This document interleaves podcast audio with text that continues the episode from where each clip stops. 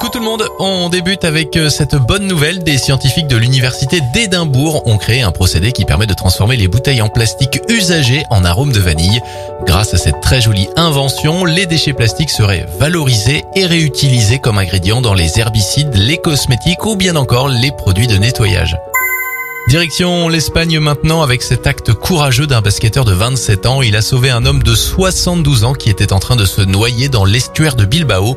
Son geste a été filmé et salué massivement sur les réseaux sociaux. Bravo Enfin, bonne nouvelle, après 10 ans d'absence, Martine revient avec un tout nouvel album, Martine au Louvre. Malgré la disparition des créateurs, des dessins ont pu être réutilisés pour réaliser cette nouvelle bande dessinée qui est déjà disponible.